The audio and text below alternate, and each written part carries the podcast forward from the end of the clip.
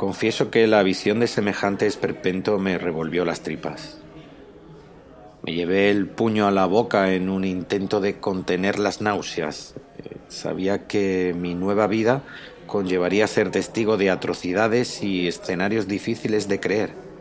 Pero aquel fue, con mucha diferencia, mi peor caso.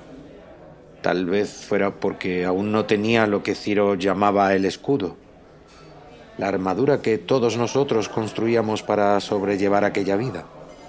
A cada uno le daba por una cosa. A Ciro por parecer despreocupado. Otros se refugiaban en amantes etílicas o de carne y hueso. Muchos se volvían locos. Simplemente perdían el juicio.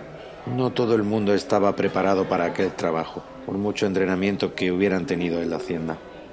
Ciro se encendió otro pitillo y le dio varias caladas seguidas, como si fuera la locomotora de un tren antiguo. Señaló el cadáver y me preguntó qué veía en él. Saqué unos guantes del bolsillo de mi chaqueta, me los coloqué con precisión y me agaché de cuclillas frente al muerto. Observé de cerca las heridas de la afilada hoja que había hecho aquello con su piel así como los tajos limpios con los que le habían cortado las manos. Están hechas con armas diferentes. El corte de las manos parece exacto, preciso, como si se hubiera usado un hacha o un machete. Las marcas del cuerpo son irregulares, así que diría que son obra de uñas o garras afiladas, tal vez de un hombre lobo, expuse. Ciro levantó una ceja antes de darle una larga calada al cigarro. Me felicitó por mi suposición al tiempo que se agachaba a mi lado. Sin guantes, abrió la boca del cadáver y observó con detenimiento sus encías. Luego recorrió con las yemas todos sus dientes mientras yo parpadeaba varias veces, incrédulo ante lo que estaba viendo. Le pasé un guante que él rechazó. Me dijo que nadie iba a hacerle una autopsia a aquel desgraciado. Y tenía razón. El equipo de limpieza se encargaría de borrar todo indicio de lo que había pasado allí, incluido el propio cuerpo, que disolverían en ácido hasta que no quedase nada. Con la misma mano con la que había manipulado la boca del muchacho, cogió su cigarro y apuntó al fiambre después de inspirar su humo. Me dijo que no tenía colmillos, así que no era otro hombre lobo. Los licántropos no solían asesinar a sangre fría. Solo aquellos que se metían con su manada o, por ajuste de cuentas, resultado de mancillar el honor de alguno de ellos. Se retaban. Eran salvajes en sus actos y en sus ceremonias.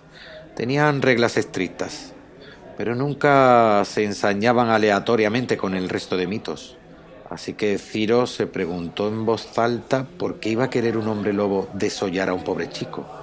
En caso de que hubiera sido así, el muchacho tenía que haber cometido un agravio considerable. Ciro no lo definió así, claro. Él estaba acostumbrado a usar un lenguaje menos eufemístico. Mi compañero se levantó y oteó el espacio. La ropa del fallecido no andaba lejos, así que fue hasta ella, que estaba tirada en el suelo hecha trizas y palpó lo que quedaba del pantalón. Extrajo del bolsillo trasero del vaquero una cartera. La abrió y leyó en voz alta el nombre que aparecía en su documento de identidad falso, similar al de los humanos. Leo Sardera Carrión. Era su nombre. Aún lo recuerdo. Imagino que la primera víctima nunca se olvida, por muchos años que pasen. Te persigue hasta el fin de tus días como un fantasma molesto.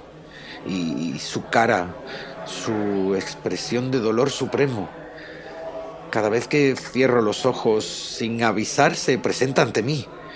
Y, aún sigo estremeciéndome. Ciro tiró la cartera al suelo descuidadamente. Ya la recogería el equipo de limpieza. Se quedó con el documento de identidad y miró la parte trasera donde venía una dirección. Sonrió mientras me la mostraba. Me guiñó un ojo y echó a andar con celeridad sin mediar más palabra. Tuve que correr para colocarme a su altura. Le pregunté qué íbamos a hacer a continuación. Él tiró la colilla con el dedo índice, como si estuviera jugando a las canicas con el aire, y me dijo que íbamos a averiguar por qué alguien había querido que un chiquillo tan joven sufriera lo indecible. Lo miré extrañado. Me había dado la impresión de que a Ciro poco le importaban los mitos, ni qué les ocurría, ni cómo, ni por qué. Tan solo era un agente atrapado en la organización que intentaba sobrevivir con el mínimo esfuerzo. Esa era la impresión que daba al conocerle. Su traje arrugado, su desvergüenza y su actitud pasota ante las reglas así lo atestiguaban, pero parecía que había algo más allá de aquella superficie. Algo que le empujaba a tratar de hacer un buen trabajo dentro de las posibilidades que su posición en la UCP le permitían. Durante el entrenamiento de la hacienda estudias muchos mitos, todas las criaturas que aparecen mencionadas por el ser humano desde que aprendió a dejar constancia de lo que ocurría a su alrededor. Los mitos no son leyendas. Es el lema de la UCP. Muchos nombres y características de memorizar en muy poco tiempo. A pesar de ello, la primera vez que estás frente a uno te choca como si hasta ese momento no te hubieras creído del todo que aquellos seres existían y compartían el mundo contigo. Eso fue lo que me ocurrió cuando conocí a la madre del fallecido.